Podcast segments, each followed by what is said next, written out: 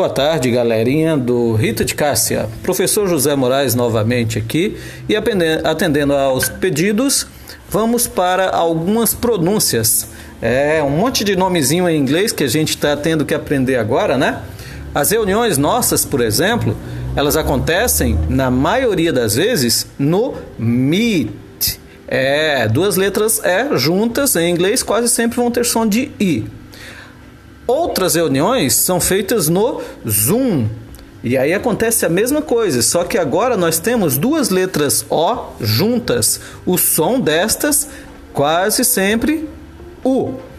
Depois, temos alguns colegas que já estão trabalhando, aprendendo a mexer com a Khan Academy. Olha que nome interessante, né? Mas basicamente isso, você junta as duas palavras, Khan Academy e boa parte dos nossos outros trabalhos tem vindo do Google for Education e do G Suite for Education. Desses todos, o que mais interessa para nós? Google Classroom e Google Drive, tá? Dentro do Google Drive, nós vamos trabalhar com o Google Docs, mas Docs é muito fácil, né, gente? É igualzinho. Antes de nós começarmos esses trabalhos todos, a gente já tinha escutado falar do Padlet.